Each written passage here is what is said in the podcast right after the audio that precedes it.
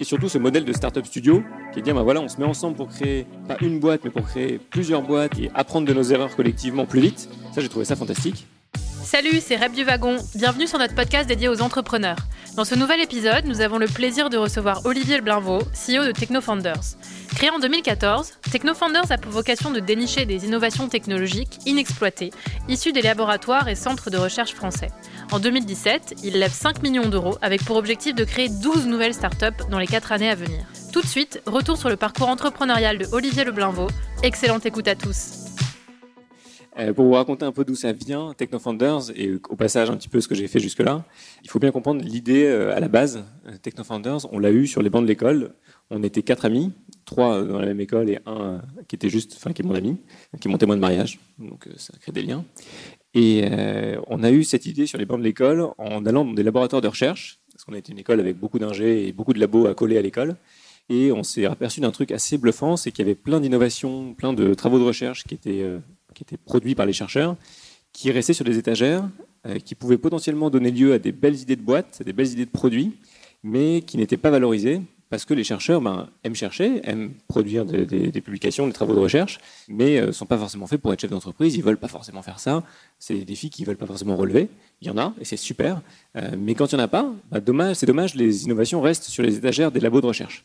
Et on s'est dit, c'est dommage, c'est quand même vraiment bête, euh, nous, on sait aller comprendre ce que c'est, on sait faire le pont, euh, le lien avec le business. Euh, c'est dommage de laisser ces innovations sur des étagères dans des labos de recherche. Et à l'époque, on n'avait aucune idée de comment faire pour résoudre ce problème. Honnêtement, on était complètement naïf. On était très naïf au niveau business. On n'avait jamais monté de boîte. on était hyper jeunes et on n'avait aucune expérience. Donc, bref, on était, assez mal barrés. On n'avait aucune idée de comment faire. Donc, on est tous partis faire nos armes un peu à droite à gauche. moi, j'ai commencé chez McKinsey dans le conseil en strat rien à voir avec l'entrepreneuriat, même si c'est une expérience fantastique. J'ai bossé avec des gens formidables, et quand ces gens formidables m'ont proposé de rejoindre Rocket avec eux, bah, je les ai suivis, et euh, ça a été sans doute un des meilleurs choix que j'ai fait, euh, parce que alors l'expérience Rocket, euh, au départ, j'ai rejoint Rocket pour créer une première, une première start-up ici en France.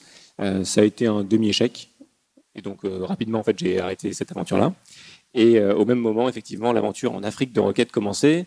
Euh, et, on a cofondé Jumia, donc pas tout seul bien sûr, ça s'est fait, c'est une aventure qui s'est faite très collectivement, euh, et, ça a été un succès, euh, un succès fantastique. Rocket, a, en fait, pour ceux qui connaissent pas Rocket, Rocket Internet, c'est humblement, c'est un, c'est un startup studio privé qui lance des startups avec un, un business model assez simple, c'est de copier des business qui existent quelque part dans le monde qui fonctionnent et les implanter dans des pays où ils n'existent pas, avec beaucoup d'adaptations alors, certains détracteurs diront que c'est euh, de la pure copie, ça n'a pas d'intérêt. Dans le web, euh, beaucoup de choses sont des copies plus ou moins proches de choses qui existent déjà. Euh, et, la complexité vient, de l'exécution. Une fois qu'on a dit, bah, OK, je vais répliquer un modèle dans un pays donné, on a dit, on a fait un, premier pas, mais il en reste 4000 autres à faire derrière. Et adapter ce modèle à un environnement local, c'est hyper compliqué, et c'est ça, qui, fait que ça marche ou que ça marche pas. Si vous arrivez à le répliquer et à l'exécuter correctement au jour le jour, vous avez gagné, sinon vous perdez. Euh, et donc on a fait ça en Afrique avec un modèle d'e-commerce qui a beaucoup évolué euh, au, fil des, années. Je me suis éclaté à faire ça avec la force de Rocket, donc qui est d'avoir dès le jour 1 déjà beaucoup d'argent, euh, beaucoup de, une capacité de recrutement très forte et, un état d'esprit où on n'a pas d'excuses. Il n'y a pas d'excuses si on fait des erreurs, c'est n'est pas lié au fait que le client soit pas content ou que le marché n'est pas là, etc. Euh, si on fait des erreurs, c'est notre faute. C'est pas c'est pas la faute de quelqu'un d'autre. Euh, donc un, tempérament, enfin une dynamique très très forte, et surtout ce modèle de startup studio qui est de dire, ben voilà, on se met ensemble pour créer pas une boîte, mais pour créer plusieurs boîtes et, euh, apprendre de nos erreurs collectivement plus vite. Ça, j'ai trouvé ça fantastique. Et au final, ben, j'ai trouvé une solution au problème qu'on avait sur les bancs de l'école. Donc ça, il s'était passé, il s'était passé bien 5 ans depuis ma sortie d'école, 4-5 ans. Et, et j'arrivais en parallèle à un tournant un peu de, en tournant de ma vie, modestement. Euh, j'allais avoir 30 ans, euh, je me disais qu'il fallait que je commence à écrire ma propre histoire. Et euh, en plus de ça, la perspective d'aller vivre, d'aller vivre au Nigeria avec mon petit garçon, je venais d'avoir un petit garçon, n'était pas hyper réjouissante. donc je me suis dit que c'était le bon moment pour se lancer. Et mes associés aussi, par le hasard de la vie, c'était le bon moment aussi pour eux, pour, rejoindre l'aventure. Et donc on a décidé de quitter nos jobs respectifs pour lancer TechnoFounders et donc d'appliquer ce modèle de startup studio au problème qu'on avait identifié, à savoir faire émerger plus de startups des labos de recherche. Et c'est là c'est ça qui est très différent dans ce qu'on fait par rapport à Rocket, c'est que notre l'apport de nos, de nos projets, nos projets, ils sont ils naissent pas du fait qu'on veut copier un projet existant, mais du fait qu'on va identifier une technologie dans un laboratoire de recherche, en général un laboratoire de recherche, et qu'on se dit bah, quel, quel produit on peut construire sur cette techno? Est-ce que ce produit répond à un vrai besoin? Est-ce qu'il y a des gens quelque part dans le monde qui sont prêts à, à utiliser ce produit et in fine à payer pour ça parce que sinon c'est difficile de vivre.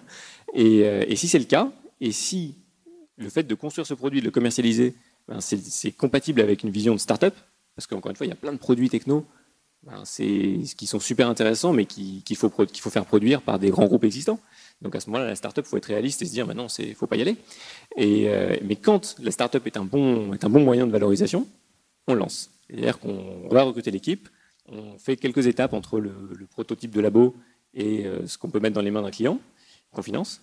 Euh, et, ensuite, on amorce la boîte, on recrute l'équipe et on l'exécute de la même façon que Rocket pendant quelques années jusqu'à sa série B.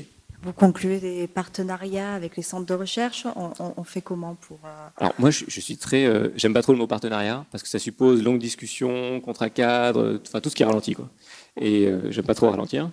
Et euh, pour moi, il y a une chose seule qui marche, c'est qu'on essaye sur un projet, on essaye sur un, on fait un essai avec un projet, puis si ça marche, on commence à essayer le deuxième, et au bout du cinquième, on commence à parler de partenariat. Et enfin, grosso modo. Et en réalité, ce qui marche vraiment bien, je ne sais pas si c'est un conseil ou pas, mais si vous travaillez bien avec des gens, ils reviennent travailler avec vous, euh, et naturellement. Par contre, si vous avez signé un contrat au départ avec des gens pour leur dire voilà comment on va travailler, vous avez passé quelques mois à signer ce contrat, ça garantit en rien qu'ils vont revenir travailler avec vous. Donc euh, il vaut mieux, enfin pour moi, il vaut mieux tester, montrer qu'on est capable de faire, qu'on a envie de travailler ensemble, et puis voilà, ça, ça s'amorce naturellement. Et concrètement, est-ce qu'un chercheur peut vous contacter? Il nous contacte, oui. Il vous contacte directement En fait, on est contacté par plein de monde, soit des, soit des centres de recherche, soit des chercheurs, soit des unités de valorisation. Et puis on va, on va bien sûr, nous, euh, on est petits encore, donc on doit aller, on doit aller euh, se, se, montrer pour trouver des projets. Vous identifiez une innovation, il se passe quoi après? Quelles, étapes hein, vous mettez en place pour euh, décider de créer une start-up sur la base de cette invention? Je ne vais pas tout vous révéler, sinon ça serait trop facile. Euh, non, non, blague à part, en fait, c'est très simple. Hein. on, est tous anciens consultants, donc on est assez, euh, on aime bien les process. et en fait, on identifie une technologie, on regarde si elle a du potentiel. Si par hasard, il n'y a pas quelqu'un d'autre dans le monde qui fait la même chose, mieux, parce que malheureusement, bah, ça arrive. Euh, on est, euh, le monde est, vaste et il y a plein de gens hyper intelligents partout. Donc des fois, on a une belle technologie, mais en faisant quelques heures de recherche, quelques jours de recherche, on s'aperçoit que quelqu'un d'autre dans le monde fait mieux. Donc à ce moment-là, autant se le dire euh, les yeux dans les yeux, désolé, mais c'est pas suffisamment percutant ou pas suffisamment différenciant pour qu'on aille plus loin. Si par contre c'est vraiment quelque chose de différenciant, là on va, on va regarder, on va imaginer entre nous et souvent en associant le chercheur ou l'équipe de recherche, on va imaginer les applications possibles. Ça, c'est génial. On s'éclate à faire ça. Euh, on boit quelques bières et on essaye d'imaginer toutes les, les applications possibles. Les plus farfelues, on ne se limite pas. Euh, ensuite, et ensuite, on a un process de sélection où on tue ces idées euh, en allant voir des gens, en allant voir les utilisateurs potentiels. Quand on a dit, bah, voilà, on pourrait faire ça, bah, on va voir les gens qui pourraient l'utiliser et on va leur demander, est-ce que ça change votre vie? Votre vie, votre travail, est-ce que ça vous fait gagner de l'argent, du temps, quoi que ce soit? Et souvent, bah, ce n'est pas le cas. Donc là, on tue des projets si c'est le cas, on se lance dans une startup. Et combien de projets sont à l'étude en ce moment chez TechnoFounders? Quelques dizaines. Quelques dizaines. Et euh, au stade de prototypage, combien? On en a cinq. Cinq Et aujourd'hui, trois startups créées On en a trois, quatre bientôt. Quatre, et bientôt, cinq. Dont une que je vais citer plus particulièrement, euh, puisqu'elle nous intéressera euh, certainement ici au wagon, euh, Makitu. Oui. Est-ce que vous pouvez nous en parler un petit peu, euh, nous expliquer euh, ce que fait euh, cette société, comment vous la gérez au quotidien, mhm. comment vous l'avez financée Alors, c'est c'est un bon exemple effectivement qui va sans doute vous parler, même si c'est, je pense, du code un tout petit peu différent de ce que vous faites ici. Mais Makitou, c'est un projet qui est issu à la base de l'INRIA, l'Institut de recherche en informatique, avec qui on a de très bonnes relations. Et donc, c'était les chercheurs qui avaient développé une, techno super intéressante pour insérer des, euh, sondes dans du code.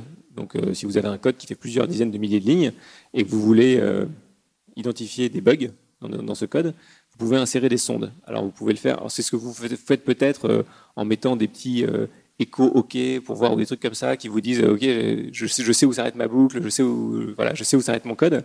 Euh, bah c'est ça une sonde, une sonde manuelle finalement c'est ça. Si vous voulez faire des sondes un peu plus un peu plus complexes, un peu plus euh, perfectionnées, bah, il y a un peu plus d'intelligence à mettre derrière. Et donc on avait cette techno où on insère euh, des sondes pour aller repérer quand un programme bug, l'information est remontée et on peut aller injecter, enfin injecter, modifier le comportement du programme pour corriger ce bug en temps réel, sans avoir à réinstaller ou à redéployer. Donc ça, c'est la techno de base. On l'a, on l'a bien sûr, on l'a détecté, on l'a identifié, on s'est super bien entendu avec les chercheurs dès le départ, et on a décidé donc de, la mettre sur le marché. Et pour la, financer, c'est très simple.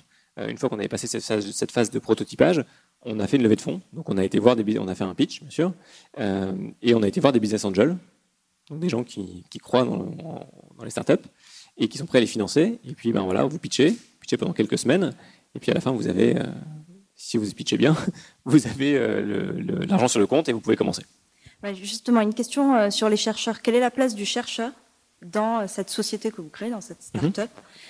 Est-ce que vous faites l'acquisition de la propriété de la technologie et, et, et finalement le chercheur est quelque part dépossédé ah, pas du tout, de, pas du tout le but. de son innovation ou, ou est-ce que vous travaillez avec lui? Est-ce qu'il est, qu'il est, il est intéressé au capital? Bah, je vais vous donner l'exemple de Makitou, qui oui. est un très bon exemple.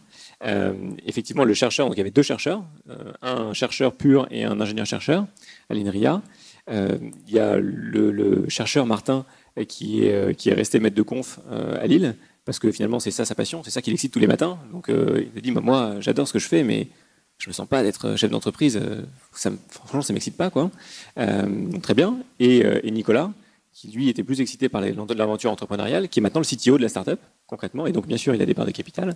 Et, euh, les deux touchent des royalties sur, le chiffre d'affaires de la startup. C'est un modèle. Le but de ce modèle, c'est bien sûr de faire émerger plus de startups des labos de recherche, mais quelque part que ça, que bien sûr les, chercheurs aient un retour euh, euh, déjà d'aventure, s'ils le souhaitent, et un retour financier à long terme, euh, si, effectivement ça marche. Après, le retour financier dans les startups, il faut attendre quelques dizaines d'années pour voir si ça a vraiment un, impact.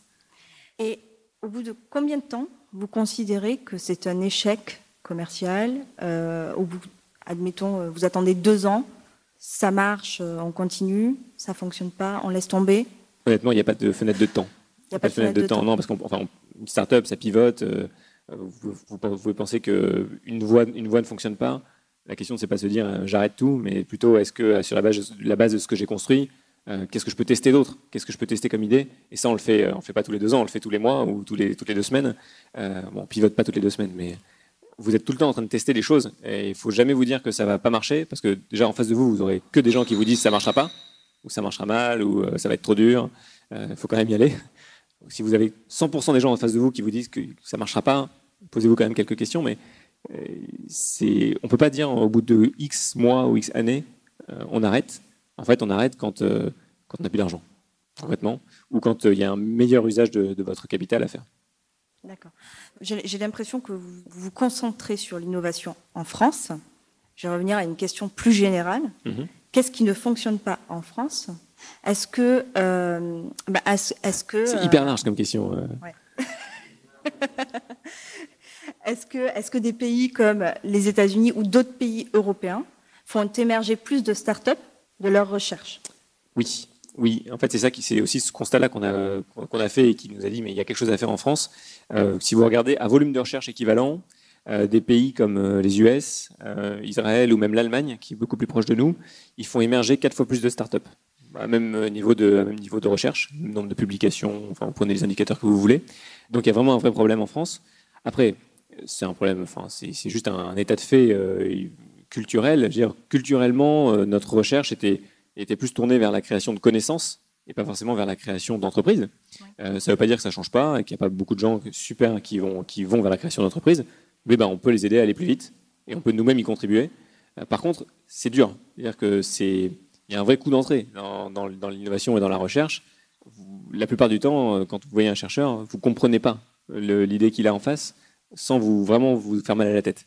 Donc euh, il faut avoir envie de, de creuser, d'ouvrir la boîte et de comprendre. Et aujourd'hui, les trois startups que vous avez lancées, est-ce qu'aujourd'hui vous êtes en mesure, euh, elles, elles, fonctionnent bien? C'est comme, le- comme problème de la France, c'est un peu tôt pour le dire. C'est un petit peu Euh, tôt. c'est un peu tôt pour le dire. Honnêtement, c'est un peu tôt pour le dire. Elle fonctionne très bien dans le sens qu'on a réussi à, et on en est très fiers, à s'entourer de d'une petite vingtaine de personnes de talents extrêmement motivés et très très bons, euh, avec qui on pourrait faire n'importe quoi. Et je pense que si, j'ai un conseil à vous donner, c'est vous entourer des bonnes personnes. Parce qu'avec ça, vous pouvez pivoter dans tous les sens et vous pouvez construire tout ce que vous voulez. J'y croyais pas, moi, quand on me le disait euh, il y a, il y a 5-6 ans. Et en fait, c'est- la seule chose qui compte. Euh, donc, à ce titre-là, on, sait qu'on est bien lancé. Maintenant, est-ce que ça va marcher? Honnêtement, c'est beaucoup trop tôt pour le dire. Beaucoup trop tôt. Moi, il y, a, quand même une, une étape euh, qui, qui m'intéresse. Et elle, elle m'intéresse d'autant plus, enfin, et je pense qu'elle intéresse pas mal de monde ici, c'est l'étude d'opportunité. Euh, vous avez une expérience. Vous êtes euh, super bien renseigné. Ouais. Euh, vous, avez, vous êtes entrepreneur. Euh, il y a plein de personnes dans, euh, dans cette salle qui ont envie de lancer demain euh, votre entreprise, euh, enfin une entreprise. Quel serait votre conseil et comment on fait une étude d'opportunité? Comment on fait Je sais pas. Je pense qu'il faut déjà être un peu rigoureux. Il faut se dire voilà, j'ai un plan de travail et puis euh, je m'y tiens. Ça, c'est bon. Ça, une fois qu'on a dit ça, on n'a pas dit grand chose. je pense que c'est une des premières choses que j'ai appris chez Rocket, par exemple. Euh, je- parce que je sortais d'une école d'ingénieur où euh, finalement on, fait, on résout des grands problèmes très conceptuels. Ensuite, des cabinets de conseil où pareil, on résout des grands problèmes, pas conceptuels, mais, mais euh, très loin du terrain en réalité, euh, même s'ils impactent le terrain.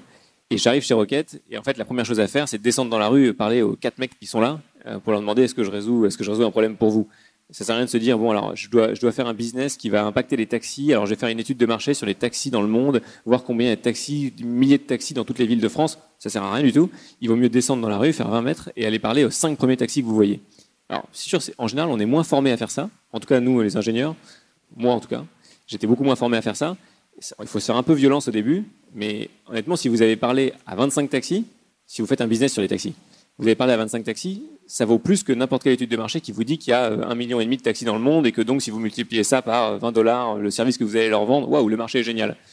Parce qu'au final, c'est pas les, euh, les 1 million et demi de taxis qui comptent, c'est les 5 premiers auxquels vous allez vendre votre premier produit. Donc euh, le conseil que j'ai, c'est faire une étude d'opportunité. Il faut vous dire quel est le quel est le produit que je vends, quel est le service que je- que j'apporte, et puis aller, aller directement voir euh, la personne à qui euh, ça s'adresse et pitchez-lui, parce que pitchez-lui et vendez-lui à la limite, essayez de lui vendre, parce que soit un, vous apercevez que vous n'arrivez pas à le pitcher et pas à le vendre, donc si vous n'êtes pas prêt, à le- enfin, c'est que votre idée elle est pas mûre, soit vous arrivez, euh, vous arrivez juste pas à lui vendre parce que ça l'intéresse pas et ça vous donne pas mal de leçons sur euh, ce que ce que les gens attendent vraiment, soit vous arrivez à lui vendre et génial, vous avez déjà un premier client, donc euh, voilà. Bon, on va aller dans la rue alors. hein. Non, mais honnêtement, Ouais. c'est vraiment, je pense, un- Oui. quelque chose de vraiment important, se mettre un coup de pied aux fesses et aller, aller parler à, à nos clients, quoi. Je reviens sur la deuxième étape, c'est le prototypage. Ça, ça paraît, euh, quand, quand on n'est pas euh, dans, dans ce milieu-là, ça paraît un peu abstrait. hein. Ouais. Le prototypage, c'est quoi? Ah, c'est pas du tout abstrait. En fait, je pense que c'est ce que vous faites euh, toute la journée. la, la, enfin, j'espère. le, le- le prototypage, c'est de se dire, bah voilà, je sais ce que je veux construire. Maintenant, je le construis. Donc, euh, on- nous, on fait aussi des entreprises de soft, hein, pur, euh, mais certaines avec du hardware. Bah, c'est assembler des pièces ensemble, faire designer des cartes électroniques, euh, construire des, logiciels, designer une architecture, et puis coder bout par bout, tester, et à la fin, voir si tout ça répond au problème ou résout un problème. Donc, c'est de se dire, voilà quelle machine je vais construire, que ce soit une machine complètement virtuelle, du soft, ou une machine avec du hardware, et puis bah, essayer de la construire. Et c'est pareil, hein, c'est très pragmatique. Vous vissez des boulons, vous percez des trous, vous codez des lignes de code. Il faut aimer faire. Il faut, faut mettre son cerveau de côté et faire. Du coup, euh, si je retiens ce que vous avez dit, en gros, il, y a, il faut écouter ce que disent euh, nos futurs clients. Ça, ça a de la valeur, mais pas ce que vont dire euh, nos amis ou la famille, etc. Quand on- enfin, en fait, ce que je veux dire, on se pose tous des questions pour créer des boîtes et il n'y a pas de réponse. euh, du coup, on ne sait jamais ce qu'il faut entendre. Est-ce qu'il faut entendre les critiques des uns ou, euh, bah oui, effectivement, il y a plein de gens qui vont pas croire en notre business. Du coup, on se dit, bah, est-ce qu'il faut s'arrêter ou est-ce qu'il faut continuer? Et en même temps, il faut écouter les clients, enfin, nos futurs clients. Et enfin, c'est un peu compliqué de faire la part des choses parce que, enfin, vous voyez ce que je veux dire? Vous avez dit d'un côté, écoutez pas ce que disent les gens, et de l'autre côté, écoutez surtout ce que vont dire vos clients. Ah, Il n'y a pas de réponse euh, parfaite à cette question-là. Euh, je pense qu'il faut avant, faut écouter tout le monde. Nous, ce qu'on essaye de faire, c'est qu'on essaie d'écouter tout le monde et on prend tous les avis et après on regarde s'il y a plus de 50% des avis qui sont bons. C'est déjà une façon de se dire est-ce que moi-même je me suis pas en train de me leurrer et de surpondérer les avis positifs? Euh, ça, c'est enfin, je pense qu'on a, on a tous tendance à vouloir entendre que notre projet est bien. Il faut être réaliste et se dire, bah, des fois, bah, non, notre projet n'est pas si bien que ça. Et pour ça, je vous encourage à vous entourer de gens différents de vous. Par exemple, moi, je suis très optimiste. Je, suis comme ça. dans, nos associés, on, en a des beaucoup plus réalistes.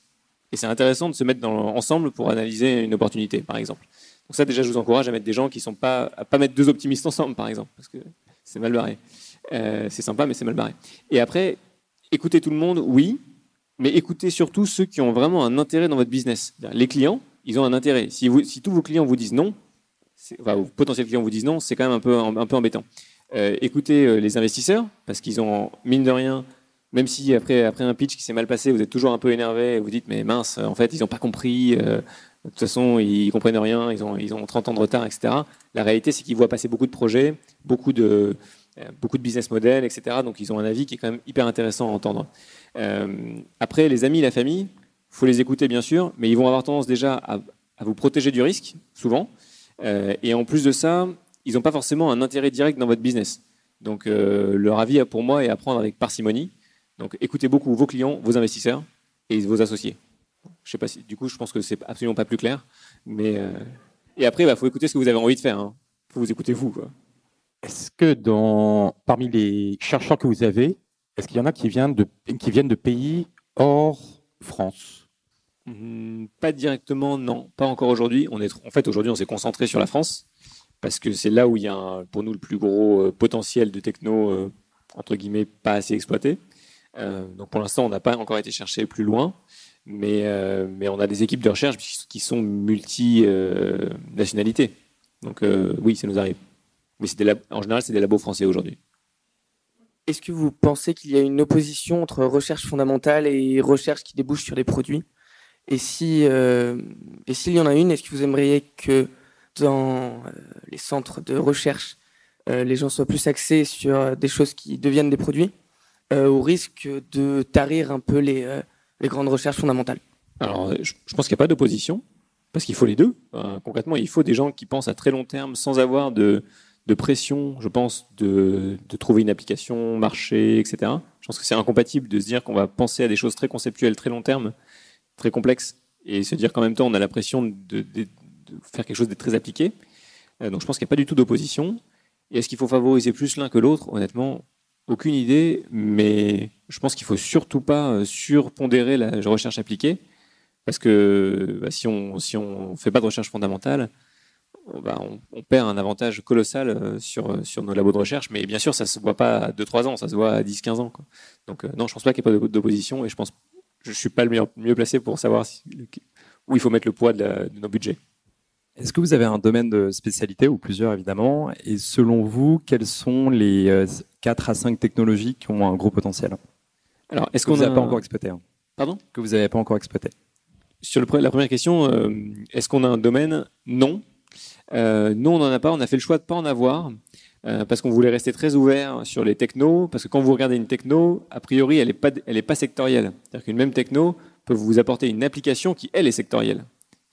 si vous avez un, je sais pas, une, techno de transmission, vous pouvez avec de transmission de données, vous pouvez faire, vous pouvez aller euh, faire une application dans plein de secteurs différents. Donc, par définition, on n'est pas sectoriel à l'entrée. Après, il y a par contre certains business ou certains types de, marchés sur lesquels on sait qu'on n'ira pas.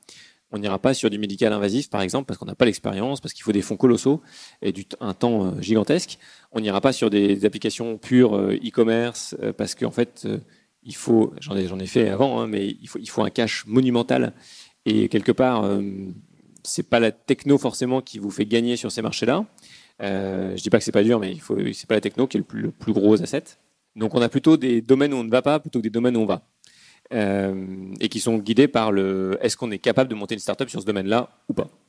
Voilà. Et après sur les technos qu'on a et sur lesquels on n'aurait pas encore développé de choses, Honnêtement, c'est un peu difficile de vous répondre. On en a quelques-unes qui sont géniales, euh, que ce soit dans, dans le, remplacement euh, des pesticides, euh, dans l'extraction ou le recyclage de certains, certains matériaux, dans l'analyse du génome. C'est hyper varié, très belle techno, mais c'est encore un peu tôt pour dire si c'est des technos fantastiques qui vont changer le monde. Est-ce que vous auriez des conseils pour réaliser une bonne levée de fonds? Une bonne levée de fonds, c'est une belle fonds qui est réalisée. vous arrivez avec le cash à la fin. Euh, des conseils, euh, je pense qu'il faut vous préparer beaucoup. Il faut vraiment beaucoup se préparer. Il faut, préparer son pitch et le partager. Parce qu'une des erreurs qu'on fait quand on est, je pense, euh, trop jeune, c'est qu'on a, on se dit, faut surtout pas que je parle de mon idée parce qu'on va me la piquer. En réalité, si vous parlez de votre idée, vous allez recevoir plein de feedback et plein de, plein de conseils, et elle va mûrir, elle va mûrir, elle va mûrir. et en réalité, il y a peu de chances que le mec en face de vous, que la personne en face de vous, ait le courage de lancer votre idée. C'est assez rare. Ou soit c'est qu'en fait, cette idée-là, elle a déjà été montée par plein de gens. Donc il faut en parler, il faut se préparer, préparer son pitch, en parler, en parler, en parler. Le, pitcher avec des amis, avec vos associés, avec euh, ben, là vous avez la chance d'être hyper nombreux, donc euh, pitchez-vous entre vous. Je sais pas, je pense que vous le faites. Euh, ça, ça vaut, ça vaut de l'or. Euh, et n'hésitez pas à être, euh, à être dur, parce que vous serez toujours moins dur qu'un investisseur en face.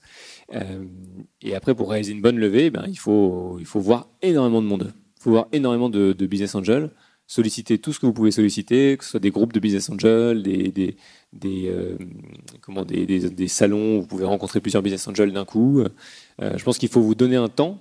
Vous dites, ben voilà, à partir de ce moment-là, je, je, touche quasiment plus à mon pitch, et maintenant, je dédie du temps à la levée, et je fais pas 36 trucs en même temps, je fais la levée. Parce que ça peut durer beaucoup de temps, ça peut vous éloigner de, des opérations de votre business, c'est pas vraiment le but. Donc euh, ça prend du temps, sachez-le et condensez-le, essayez de le condenser au maximum. Euh, voilà. Et fixez-vous un objectif. Et si vous n'y arrivez pas, eh ben, c'est que c'est quelque part le marché ne veut pas de votre euh, innovation. Donc on est tous un petit peu au fond de nous, entrepreneurs. Aujourd'hui, en fait, on a plusieurs portes qui vont qu'on va avoir à l'issue de cette formation. C'est de se lancer, d'y aller. On prend son idée et on y va. Et maintenant, il y a plein de choses qui existent, qui sont des facilitateurs. Les startup labs sont hyper bien et parfois on peut même taper à la porte d'un startup lab en leur disant bonjour, j'ai euh, mes compétences, mon idée, j'ai besoin d'un peu de structure, euh, est-ce que, ça vous, est que ça vous intéresse? Et puis enfin, c'est quand même euh, une voie pour les entrepreneurs. Euh, il y a Rocket et toutes les startups qui sont proposées derrière, qui peuvent aussi être intéressantes pour quelqu'un qui a envie. voilà, et juste de, votre point de vue, évidemment, il n'y a, a, pas, a pas de vraie réponse, mais quelle porte pour qui finalement? Je pense qu'il faut se demander ce, ce que vous avez envie de faire derrière. Euh, je pense que effectivement, s'il y, a ces trois portes-là, il n'y a, a, pas que ça, mais il y a effectivement ces trois portes possibles qui correspondent, je pense, à un certain degré de maturité ou d'envie de chacun. Euh, un startup studio, un startup lab euh, ici à Paris, comme on peut les connaître comme nous, etc. Euh, je pense que c'est quand effectivement vous avez une, idée, une énergie, mais ou c'est plutôt quand vous avez l'énergie et un savoir-faire, mais que vous n'avez pas forcément la bonne idée ou la bonne équipe autour de vous. Là, effectivement, ça peut être intéressant de rejoindre une startup qui vient d'être créée ou amorcée dans un startup studio comme ça. Euh, des groupes comme Rocket, je pense que c'est quand euh, vous êtes entrepreneur dans l'âme, mais vous cherchez surtout une très bonne école de l'entrepreneuriat euh, et des projets qui grossissent très très vite, parce que c'est la grosse force de, Rocket, mais qui sont aussi très très exigeants. Donc on apprend très vite, mais il faut être capable de donner beaucoup. et puis d'être assez mobile dans le, monde entier. Et après, créer sa propre aventure, je pense que ben, si vous êtes prêt à la fois financièrement et au niveau de votre idée, vous êtes assez mûr pour vous lancer, je pense que c'est la meilleure chose à faire. vous... Les autres portes seront toujours ouvertes. On, on dit souvent qu'une techno, euh, éthiquement parlant, est neutre par nature et que c'est ce qu'on en fait qui la rend bonne ou mauvaise. Est-ce que vous avez des critères, des valeurs ou des, des, des, façons de mettre en place vos technologies qui font que vous essayez de les rendre bonnes pour la société autour de vous? On n'a pas de critères euh, sur, sur ces domaines-là. Par contre, en fait, ça dépend de, notre, de nos valeurs à nous, en fait, hein, les associés. Euh, et quand on décide de, lancer dans, de se lancer dans un business ou pas. C'est quoi vos valeurs, du coup pour bah, Quand on décide de se lancer dans un business, euh, on se dit est-ce que l'un de nous veut le porter? Est-ce qu'au fond, l'un de nous euh, y va? Euh, et, et, pour ça, il faut que l'un de nous se dise ben, c'est un, un, projet que je veux porter et qui, qui change le monde comme moi j'aimerais le changer. Et on partage cette, cette envie commune de, de que la techno apporte un mieux euh, pour les gens et pas uniquement du cash, euh, des, succès, de, de, des, licornes, etc. Bon, quelque part, si vous arrivez à livrer des couches mieux euh, dans un pays émergent, beaucoup plus vite, beaucoup, moins cher, etc., oui, vous avez peut-être apporté un mieux, mais vous avez peut-être tué tout le commerce local d'un coup. Bon, est-ce que c'est ça que vous voulez vraiment faire? Je sais pas. Donc, quand on prend des exemples, c'est difficile de répondre en général, mais quand on prend des exemples précis, bah, tu vois, quand on voit une techno qui nous permet de réduire les pesticides, on se dit bah ça c'est sympa quand même. Euh, et bien sûr intuitivement, inconsciemment, elle est plus prioritaire pour nous qu'une techno euh, d'optimisation euh, d'un sous-produit, d'un truc, gigantesque qui va faire gagner quelques centimes à chaque clic. C'est chouette aussi, hein, faut, pouvoir les faire. Mais bah, si on a le choix, on préfère l'autre. Mais c'est très personnel. C'est lié, à la personnalité de chacun. Donc oui, on a envie, on, essaye d'impact- d'impacter le monde autour de nous modestement, en essayant de faire que les technos soient plutôt pour le bien. Alors, petite question maintenant sur euh, les startup studios. Donc, c'est une structure encore assez nouvelle et originale. Euh, on en voit quand même de, aussi de plus en plus. Euh, mais il n'y a pas euh, encore de modèle très établi que tous les startup studios suivent. Quelle est un petit peu la particularité du vôtre Les peut-être ressemblances et différences avec Rocket Internet et, Ah. Ouais, je sais pas si Rocket est le meilleur, le meilleur exemple à qui se comparer, parce qu'on a une, taille très très différente. Rocket aujourd'hui c'est gigantesque, euh, c'est beaucoup plus vieux que nous. Euh, donc quelque part on partage, je pense certains, on s'est inspiré de certains, de certains euh, process ou certaines façons de faire. Mais je pense que ce serait hasardeux de se comparer à Rocket. Mais il y en a d'autres. hein. Il y a eFounders, il y en a, d'autres. Il y a Quattrocento qui était basé sur la médecine. Je pense que ce qui nous différencie, c'est le sourcing, là d'où partent nos projets. Nos projets, nous, partent de technologie, de, techno. Voilà, un problème qui peut être résolu que par une technologie forte. Euh, il y a d'autres startup studios qui, euh, qui, qui sont très, très, très, qui marchent très, très bien, hein, et qui se disent, ben voilà, nous, on se, met, euh, on est quelques, quelques esprits très, très intelligents, on connaît bien un certain secteur, trouvons une bonne idée, puis si collégialement on est d'accord que c'est une bonne idée, on la lance. Voilà, c'est une autre façon de d'originer les idées. Je pense que c'est ça aujourd'hui qui différencie les startup studios. Je pense que sur le modèle économique, on est tous relativement semblables. Je pense que c'est pas encore sédimenté tout ça, mais c'est ce qui fait la beauté de la chose. Mais je crois que c'est surtout le, le type de projet euh, qui change, euh, le type de projet qui change. Au sein de l'organisation, est-ce que euh, toutes les entreprises, par exemple, travaillent au même endroit? Est-ce qu'il y a des équipes qui euh, changent, finalement, sont un peu transversales et qui vont mettre leurs compétences à profit de chacune des boîtes que vous lancez? Alors, on, est, on essaie d'être assez groupés. On est tous, on est basé à Boulogne, nous. Euh, néanmoins, tu le Makitou, par exemple, on a une partie de l'équipe à Boulogne, une partie à Lille. Donc, euh, bon, on n'est quand même pas si groupé que ça. Et on va bientôt ouvrir une start-up euh, à Bordeaux. Donc, voilà, on reste quand même. Pour la France, c'est pas très très grand. En même temps, on peut, ça reste jouable hein, de, faire tout ça en France. Et oui, on essaie de mutualiser les, les, compétences de chacun. Alors, on n'a pas d'équipe, de grosses équipes transverses qui vont voler entre les différentes startups. On n'a pas ça. Je sais pas si on l'aura dans le futur, mais aujourd'hui, on l'a pas. Par contre, l'avantage d'être assis les uns à côté des autres, c'est qu'on peut se donner des conseils. Euh, Quand il y a un problème, en fait, ou quand on fait une erreur, on la partage, ou on pose une question. Et, euh, ça, ça, vous, fait aller beaucoup plus vite, en fait. hein. D'ailleurs, c'est, ce qui est très marrant, c'est ce que, en France, on a peut-être un petit peu plus de mal à faire. Quand on a un problème, on se dit, oh, je vais le résoudre, je vais le résoudre. Alors que dans d'autres pays, euh, quand on a un problème, on se dit d'abord, je lève la tête et je demande au mec à, côté de moi s'il n'a pas déjà eu le même problème. On gagne beaucoup de temps en faisant ça, en fait. Beaucoup, beaucoup de temps. Donc, euh, c'est un, c'est un effort qu'on fait tous les jours de dire à nos, notamment à nos développeurs, euh, les gars, si vous avez un problème, euh, la première chose à faire, c'est de lever la main et d'aller voir le gars à côté de vous. Sans doute, il a le même problème. Le deuxième réflexe, c'est euh, Stack Overflow, euh, qui a toujours eu le même problème que vous. Et en termes de start-up, après, vous en avez plusieurs dizaines dans le pipe, Des projets, ouais. Des projets. Ouais. Est-ce que euh, vous avez euh, un- objectif de start-up à atteindre par an Euh, Comment est-ce que vous voyez Ou c'est vraiment sur le coup de cœur Non, suivant- on essaie de pas jouer trop sur le coup de cœur. Oui, on a des objectifs de nombre de startups par an qui sont assez modestes. Mais notre objectif, c'est surtout de créer des startups qui sont vraiment innovantes, avec qui répondent vraiment à un vrai problème. On créera jamais une startup juste pour le chiffre, pour le nombre, pour, pour dire voilà, j'en ai, je devais en créer deux, j'en ai créé deux. C'est, pour nous, ça n'a pas beaucoup de sens. On, on a des objectifs parce qu'il faut bien euh, remplir le contrat qu'on a avec nos actionnaires. hein. Mais, euh, mais quelque part, d'abord, on regarde la qualité des projets qu'on a en face de nous. Vous venez de mentionner le modèle économique. Euh, J'avais une question là-dessus. Comment est-ce que vous balancez, par exemple, votre intérêt en tant que startup stu- studio, euh, l'intérêt des investisseurs et puis l'intérêt des développeurs de la technologie Comment est-ce que vous les bala- balancez, par exemple, côté intérêt du Bah, en capital fait, c'est très très simple. Comme on détient tous le capital de chaque boîte, on est hyper alignés. C'est hyper simple en fait. On est tous cofondateurs de la startup. Les investisseurs en tant qu'investisseurs, nous, Startup Studio, en, en tant que cofondateurs, et les détenteurs de la technologie en tant que cofondateurs. Donc en fait, on est tous alignés, euh, j'ai envie de dire, par nature au départ. Ce qui peut se poser comme question, c'est comment est-ce qu'on reste aligné dans le futur. Euh, donc ça, il faut y réfléchir. Mais, euh, mais on est tous alignés au départ pour faire en sorte que ce soit un succès. Et d'ailleurs, c'est une condition pour, lancer, pour se lancer dans l'aventure, c'est qu'on soit aligné sur, sur la vision qu'on a de la startup, sur comment on va le faire, comment on va pivoter ou, ou résoudre les problèmes quand ils vont arriver. Voilà, c'est comme ça qu'on garantit l'équilibre, en fait. Et c'est pour ça qu'il faut réfléchir un petit peu à votre capital, notamment. Ça, c'est un conseil que moi, on m'a jamais donné, mais qui est important. Euh, essayez d'é- d'éviter d'avoir du capital mort dans votre startup, du capital qui appartient à quelqu'un qui, n'apporte rien à votre startup.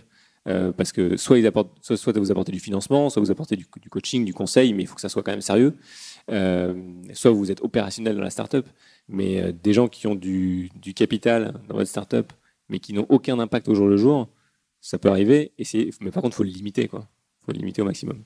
Parce que sinon, en fait, vous avez, euh, vous retrouvez avec des gens qui sont ceux qui bossent, qui se lèvent très tôt, qui se couchent très tard, et qui, au final, ne tirent pas les fruits du succès et n'ont aucun pouvoir de décision. Voilà, c'est ça l'équilibre. En fait, pour moi, c'est ça, comme ça qu'on justifie un peu l'équilibre. Question assez ouverte. Euh, quel est le but d'un startup studio sur le long terme? Et les startup studios sont-ils les Google de demain? Est-ce que ça soutient les Google de, demain? Est-ce que les startup studios ont pour ambition de devenir des très grosses boîtes tech ou euh, Alors, je ne vais pas parler au nom en de tous les startup studios parce que je pense que chacun a, sa- a un peu sa vision. Nous, notre objectif, je pense que c'est euh, de se marrer, de faire des trucs sympas et euh, gagner notre vie avec ça. On n'a pas pour objectif de devenir extrêmement riche parce que bien sûr on est entrepreneur, donc bah oui, on aimerait bien vivre de notre, de notre métier, hein, c'est évident. Mais euh, notre objectif, c'est avant tout de faire un truc sympa avec des gens sympas. Vraiment, c'est vraiment l'important pour nous.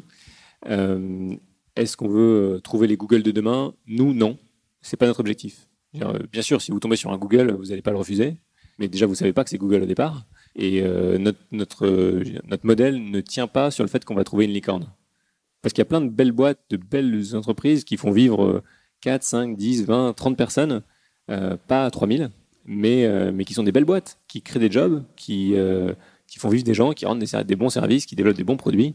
Bah, pourquoi se priver de les lancer quoi? Donc euh, voilà.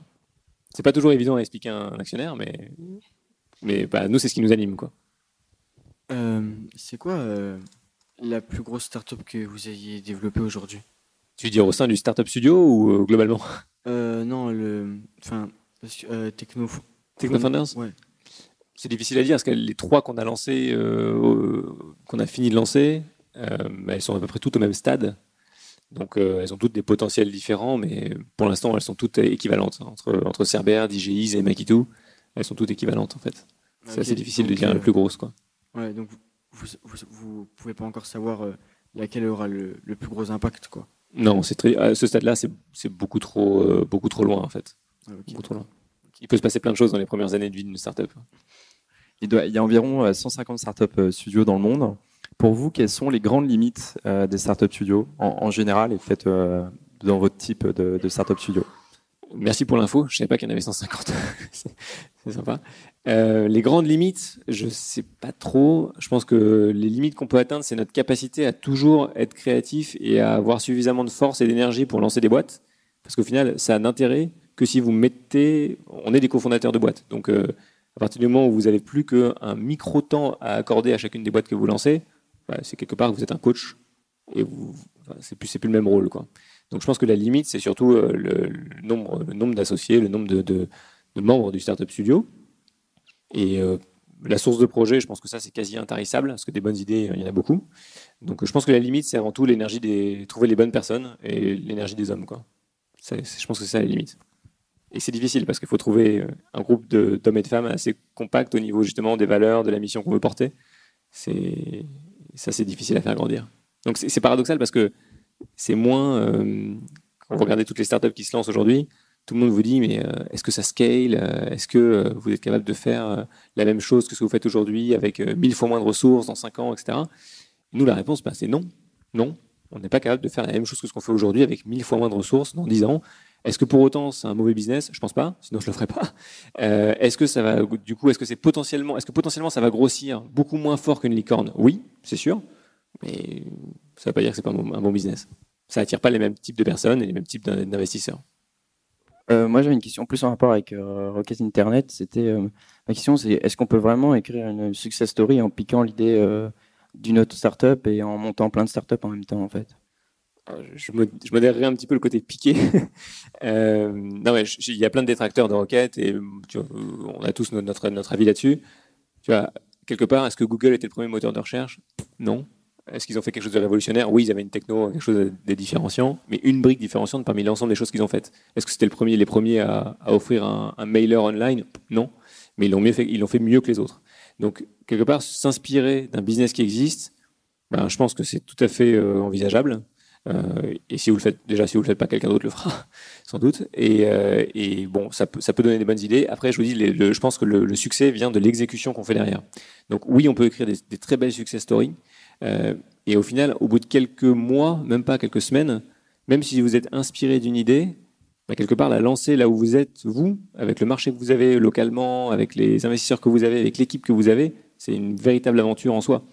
Je veux dire, une fois qu'on a dit on va lancer un site de e-commerce en Afrique, je sais pas qui on copie, mais on copie, euh, on copie en fait un, concept. Euh, tu copies pas forcément quelqu'un. Et, euh, et, oui, on a écrit une belle histoire, donc c'est la preuve que ça, que ça peut marcher. Euh, je vais terminer par, par une question. Est-ce que donc je comprends qu'on fait émerger moins de, de startups, enfin on, proje on projette moins la recherche française sur le marché, on la commercialise moins, et, je comprends que c'est culturel. C'est en train de changer. C'est en train de changer. Est-ce que une des solutions ne serait pas de créer des partenariats systématiquement entre les centres de recherche et euh, adosser ou adosser des startups studios à chaque centre de recherche français? Peut-être, je, enfin, j'aime pas tuer les idées. Après, je dis, moi, je suis pas vraiment pour forcer les partenariats. Parce que si vous forcez les partenariats, je, je suis pas sûr que ça mobilise beaucoup les bonnes énergies. Que, que, que vous avez les bonnes personnes qui vont être alignées avec les bons intérêts. Parce que vous forcez les intérêts des gens. Donc, euh, je, pense que si notre modèle s'avère euh, effectivement efficace pour la recherche, pour les chercheurs, naturellement, il s'imposera. Et là, ça sera, ça sera le partenariat naturel. Personne ne vous a fait un partenariat entre Google et les entreprises pour utiliser, pour utiliser Google Mail. Néanmoins, beaucoup de gens l'utilisent parce que c'est efficace. Et finalement, ce qu'on applique, cette idée-là qu'on applique à nos business quand on le lance, déjà, vous n'allez pas faire un partenariat avec vos clients pour les forcer à acheter votre produit. Vous leur montrez que votre produit, il leur apporte quelque chose et que c'est, enfin, un no-brainer d'acheter votre, d'utiliser votre service. Donc nous, on s'applique la même chose. On essaye de faire, de faire notre métier. Si ça marche, on n'aura pas besoin de mettre de partenariat, ça sera naturel. Une dernière question. Euh, il y a plein de questions. Euh, je, comprends que euh, vous faites appel à des business angels pour euh, financer euh, vos startups, mais, mais finalement, euh, moi je me dis bon ben, je connais Techno Founders. Je sais que s'ils créent la startup, c'est qu'ils sont passés par l'étude d'opportunité, le prototypage, donc ils ont décidé de lancer la société. C'est a priori, elle est viable et elle n'est pas censée euh, être un échec. Dans... On n'a pas de boule de cristal non plus. Hein, mais... Oui, bien sûr, il y a toujours un aléa. Euh, ben moi, j'aimerais bien investir. On fait comment? Est-ce que vous avez déjà pensé à des levées en crowdfunding? On y a pensé et je pense qu'on y aura recours dans pas très longtemps. Donc on y a pensé, mais il faut, euh, il faut des sujets qui parlent euh, aux, aux, gens qui sont sur ces plateformes de crowdfunding. Malheureusement, dans notre cas, euh, des sujets trop techno parle pas très bien au grand public. Et du coup, euh, pour le crowdfunding, c'est un peu compliqué. Donc, euh, on, on, attend d'avoir des projets qui, sont, qui soient vraiment euh, très comestibles par le grand public pour que vous puissiez vous identifier aux produits, aux, problèmes que ça résout. Typiquement, euh, si vous avez un, vous êtes Makitou, du, du, du, hot patching à chaud, ça parle pas à tout le monde. Donc, euh, ça peut être un peu difficile d'investir dans ce genre d'entreprise de, de, de, à travers du crowdfunding. Il y a d'autres, d'autres entreprises, d'autres idées qui sont plus qui fit mieux avec le, avec le, le crowdfunding. Donc oui, on y, on y pense, mais au bon moment. Sinon, après, j'ai des cartes, s'il y en a qui veulent investir, j'ai des cartes de visite, je vous donne ça à la fin. Donc vous aviez pensé, c'est très bien. Bah, Peut-être qu'un jour on investira dans une euh, de vos startups. J'espère. On l'espère. Euh, je te remercie d'être venu, d'avoir répondu à toutes les questions euh, sur TechnoFounders, et puis, euh, puis je vous dis à, à bientôt. C'est fini pour aujourd'hui. Merci d'avoir écouté ce podcast. Si cet épisode vous a plu, pensez à vous abonner sur iTunes ou Spotify. Et si ce n'est pas déjà fait, je vous invite à laisser un avis et à le partager sur vos réseaux préférés. À la semaine prochaine pour un nouvel épisode. Salut à tous!